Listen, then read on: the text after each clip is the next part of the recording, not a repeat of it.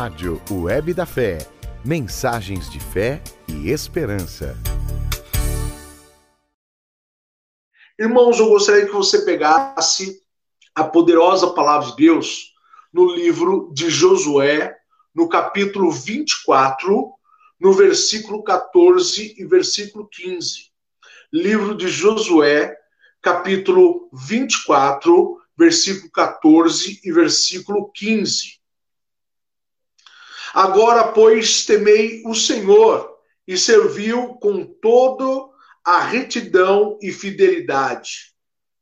Tirai os deuses que serviram os vossos pais, além do rio e no Egito, e servir ao Senhor.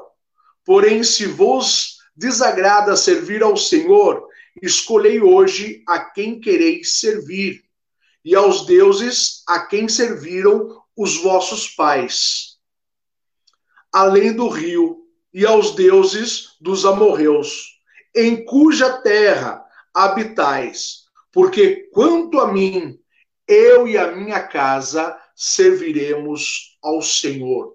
Palavra do Senhor, graças a Deus. Irmãos, convido você a fechar um momentinho seus olhos, coloque a mão sobre o teu coração e diga comigo, Senhor Jesus, que a tua palavra ela possa penetrar o mais profundo, o mais íntimo do meu coração e aí permanecer em nome do Senhor Jesus. Amados irmãos, quando nós é, colocamos a realidade nesses tempos que nós estamos passando, esse tempo de crise, tempo de pandemia, né? Um vírus que conseguiu alcançar lugares é, em poucos tempos. Nós vemos um cenário apocalíptico, né? Nós falamos, muitas pessoas, até mesmo aquelas que não acreditam em Deus, fala que o mundo está acabando. Eu posso falar com certeza é lógico que a Bíblia fala que não sabemos nem o tempo nem os momentos em que o Senhor irá voltar, onde que será o final do mundo. Mas a palavra ela nos dá sinais e, a, e Deus nos ensina a olhar para esses sinais. Eu posso garantir para você que agora não é final do mundo. Há muito é, é coisa ainda para acontecer para que se chegue o final do mundo, porque final do mundo é quando tudo se acaba. E quando tudo se acabar, né, e para que isso aconteça, nós precisamos passar por uma fase chamada finais dos tempos, que é os finais que nós estamos vendo agora.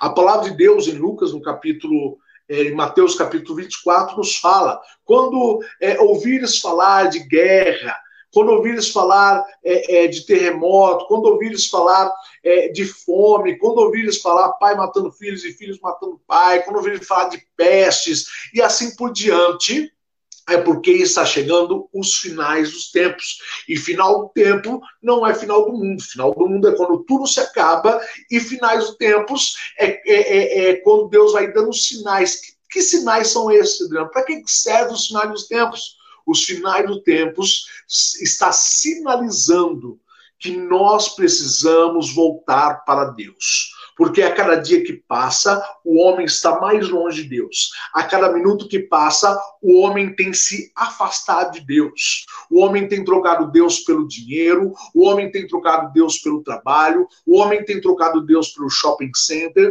o homem tem trocado Deus por roupa nova, o homem tem trocado Deus por carro é, é, é melhor, o homem tem trocado Deus por tudo que é inútil e fútil que a vida oferece.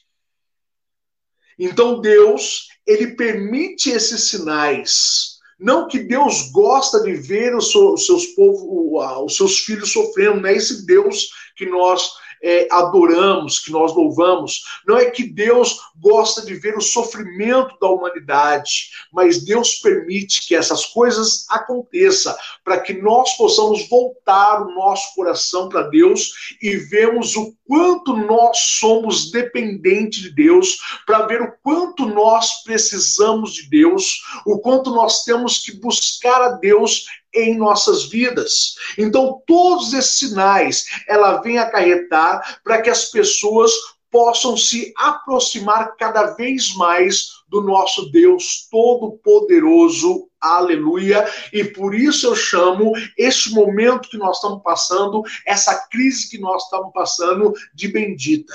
Isso mesmo, você está falando. Bendita, porque você vai entender o que eu estou falando. Bendita crise que me aproxima cada vez mais de Deus. Por que, que eu estou falando isso, irmãos? Porque eu acredito que é, as pessoas hoje, pelo menos o que eu acho, que as pessoas hoje estão rezando mais, que as pessoas estão buscando mais a Deus, que as pessoas, através dessa incapacidade, é por isso que a gente estamos vivendo uma impotência muito grande, não tem o que nós fazemos. Nós temos que ficarmos dentro de casa, é uma guerra que é vencida no nosso sofá, aonde nós estamos, dentro de casa. É assim que nós vamos vencer essa guerra, que além de espiritual, ela é biológica, através de um vírus que nós não conseguimos ver, mas que vai ser vencida por um Deus que também é invisível, mas ele é real. Aleluia! E é ele que vai fazer esta obra acontecer. Bendita se, irmãos, louvando e glorificando a Deus, porque é nos sofrimentos, é nas dificuldades, é nos momentos mais difíceis que nós vamos ao encontro de Deus. É quando nós estamos no fundo do poço, quando não existe mais possibilidade, quando nós nos sentimos impotentes, quando nós nos sentimos enfraquecidos, é que nós vamos ao encontro de Deus, é que nós buscamos a Deus em nossa vida com mais é, fervor, com mais desejo, com mais vontade em nossas vidas. E para dentro das nossas casas, essa bendita crise, esse bendito vírus que vem na nossa vida, ela vem e nós refletimos o que nós estamos vivendo nesses tempos. E vemos diferenciar entre preço e entre valores. Ele vem fazer nós valorizarmos aquilo que nós não conseguíamos mais enxergar em nossa vida. Por que, que eu estou falando isso para vocês, irmãos? O que, que adianta sair, ter roupa nova agora, se não tem, se nós não podemos sair? O que, que adianta os shoppings se estão todos fechados para que a gente possa buscar diversão? Trocamos muitas vezes a diversão pela felicidade que só Jesus pode nos dar em nossas vidas. Para que o carrão novo que eu comprei este ano? Para que né, nós podemos refletir no trabalho que nós não conseguimos, muitos estão sendo desempregados e nós vamos ao encontro de Deus. Essas coisas, tudo que eu falei aqui, elas têm preços e elas têm custos em nossas vidas. Porém, nós começamos a valorizar aquilo que não tem preço. E aquilo que não tem preço, eles são é, coisas de valores para nós. Eu falo, eu dou o exemplo da minha Bíblia, né? O pessoal fala que a minha Bíblia é velha. Irmão, deixa eu falar uma coisa para vocês. Existe uma diferença em coisa velha em coisa usada. A minha Bíblia, ela não é velha. A minha Bíblia, ela é usada. Muitas pessoas. Eu já tenho outras Bíblias. Eu tenho várias Bíblias na minha casa, né? Onde as pessoas me presenteiam porque veio com essa Bíblia, acho que eu não tenho condições de comprar uma. E eu agradeço. Eu uso todas as Bíblias que estão dentro da minha casa. Mas ela tem um valor inestimável para mim, porque ela tem anotações que foram feitas de experiências, de buscas, de estudos que eu criei na minha vida, por isso este grande é o valor. Então nós trocamos todas as coisas que nós vivíamos, que tinham custo para nós, para vivermos dentro da nossa casa e darmos valores às coisas que antes eram cotidianas para nós. Quanta falta nos faz a Eucaristia, né?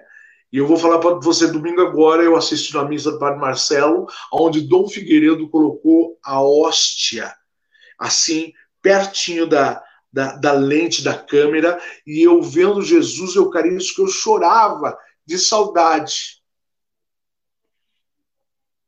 Porque a minha comunhão ela é diária.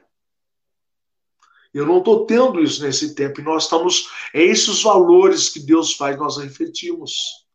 A confissão. Nós tínhamos confissão à vontade, padres à disposição, e muitas vezes nem íamos nos confessar. Saudade dos nossos sacerdotes, saudade do nosso grupo de oração, saudade dos nossos irmãos, de abraçá-los, de estarmos juntos, como nós nos encontramos aqui. E, e, quando a gente se vê, aquela saudade bate no coração, desejo de abraçar e beijar.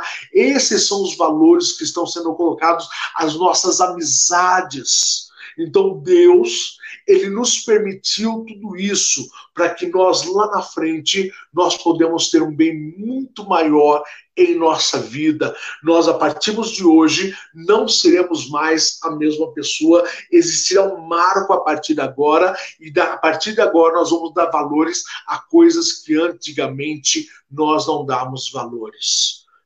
Principalmente estamos dentro da nossa casa onde as pessoas estão falando que as igrejas se fecharam e que isso é obra do demônio, mas Deus fez que abrisse em cada lar uma igreja, e como o catecismo da igreja nos ensina, a igreja doméstica. Na verdade, a igreja se, não se fecharam, mas as igrejas se multiplicaram sobre a face da terra, onde cada um de nós, pais e mães, somos sacerdotes dentro de nossas casas. Eu vou falar para vocês, irmãos, nós vamos entrar para a história, os livros das, da, da, é, das escolas dos nossos filhos, nossos netos, contarão essa história e vão falar de um povo que venceu tudo isso através da oração, porque eu e a minha casa serviremos sempre ao Senhor. Quando eu falo de igreja doméstica, meus queridos, eu estou falando de educar os nossos filhos na doutrina do Senhor. Eu estou falando de rezarmos em famílias e de sacramentar a nossa casa. Quer dizer o quê? Que a nossa casa vai virar um sacramento da salvação. A palavra sacramento significa sinal sagrado. Cada família, cada lar, cada casa vai se tornar um sacramento, um sinal de Deus no mundo de hoje. Aleluia! Nós vamos vencer tudo isso, porque nós estamos montando em nossas casas para servirmos a Deus, nós estamos construindo os altares dentro dos nossos lares. E que são as pedras que nós devemos usar para que este altar seja montado e para que eu e a minha casa podemos servir ao Senhor. A primeira pedra nós chamamos de oração. Fala comigo, oração aonde as famílias estão rezando junto, onde as pessoas estão buscando mais a Deus. Oração quer dizer intimidade, busca, presença de Deus em nossa vida, diálogo, onde nós proferimos palavras e Deus fala conosco dentro dos nossos lares. A segunda pedra desse altar, dentro dos nossos lares, da igreja doméstica, nós chamamos de palavra de Deus. Fala comigo, palavra de Deus. A palavra de Deus, onde ela é inserida na nossa vida e nós devemos orar para que a nossa casa se torne a igreja doméstica do Senhor. Irmãos, a nossa igreja católica apostólica romana, na sua imensa sabedoria, ela vem nos mostrar ao longo desses dois mil anos a riqueza litúrgica que nós temos na nossa igreja onde a nossa liturgia é dividida em duas liturgias. A primeira, a liturgia da palavra. E a segunda, a liturgia eucarística. Nós não temos a Eucaristia. Muitos estão pedindo para que volte a Eucaristia, pelo menos aqueles que estão fora do grupo de risco. Mas você pode ter Eucaristia, mas isso não é comunhão, irmão. Comunhão é quando todo o corpo de Cristo poder comungar. Comunhão significa entrar na igreja. A partir do momento que eu coloco o pé dentro da igreja, eu já estou fazendo comunhão com Deus. A igreja, na sua infinita sabedoria, sabia que qualquer tempo da história da humanidade poderia faltar a Eucaristia, mas nós temos dentro do nosso lar o quê? a palavra de Deus. Quer dizer o quê? Que a presença de Deus está tanto no santo sacramento da Eucaristia, como também está na palavra de Deus. A Bíblia fechada é um livro normal, mas quando você abre a tua Bíblia, é a própria boca de Deus falando com você. Nós estamos falando de Jesus, a palavra viva que entra em nossos corações, em nossa vida. Nós não temos a Eucaristia, mas se debruce sobre a palavra, leia a palavra e a própria presença de Deus é você fazendo comunhão com o Senhor. Liturgia da palavra e liturgia eucarística. E a terceira pedra para nós fecharmos aqui é a vida sacramental. Nós não podemos ir na missa, porém nós podemos assistir à missa, seja pela internet, seja pela televisão, e nós podemos comungar espiritualmente. É um sinal sagrado em nossa vida. E a segunda confissão, nós não podemos confessar, mas nós podemos ter a confissão perfeita, a contrição íntima do nosso coração e apresentarmos a Deus todos os nossos pecados, nós podemos sim viver uma vida sacramental nesse tempo. Deus nos permite e nós assim nos recriamos através da, das redes internet, das, da, da, das redes sociais, a evangelização, a igreja, ela continua de pé Aleluia! E nós, a nossa geração, ela vai ser lembrada nos livros de história, uma geração que se prostrou diante do Senhor, que orou dentro das suas casas, rezaram o terço e venceram toda esta fase, toda essa dificuldade através do poder da oração, porque eu e a minha casa serviremos ao Senhor. Aleluia! Que Deus abençoe imensamente a tua vida. Feche por um segundo olhos, coloca a amar o poder e a unção do Espírito Santo para que ele seja derramado em abundância nesta noite sobre a tua vida. Você que está conectado conosco, você que está nos ouvindo, que o Espírito Santo possa visitar agora o teu coração, que o Espírito Santo possa edificar a tua casa, restaurando os cacos que ficaram, tirando toda a tristeza, tirando toda a depressão, tirando toda a angústia, tirando todo todo medo do teu coração, todo pavor de dentro da tua casa, porque a tua casa é a morada de Deus, a tua casa é a igreja doméstica, e é aí que o Espírito Santo vai se manifestar nessa atmosfera de milagre dentro da tua família, em nome de Jesus. Amém e aleluia.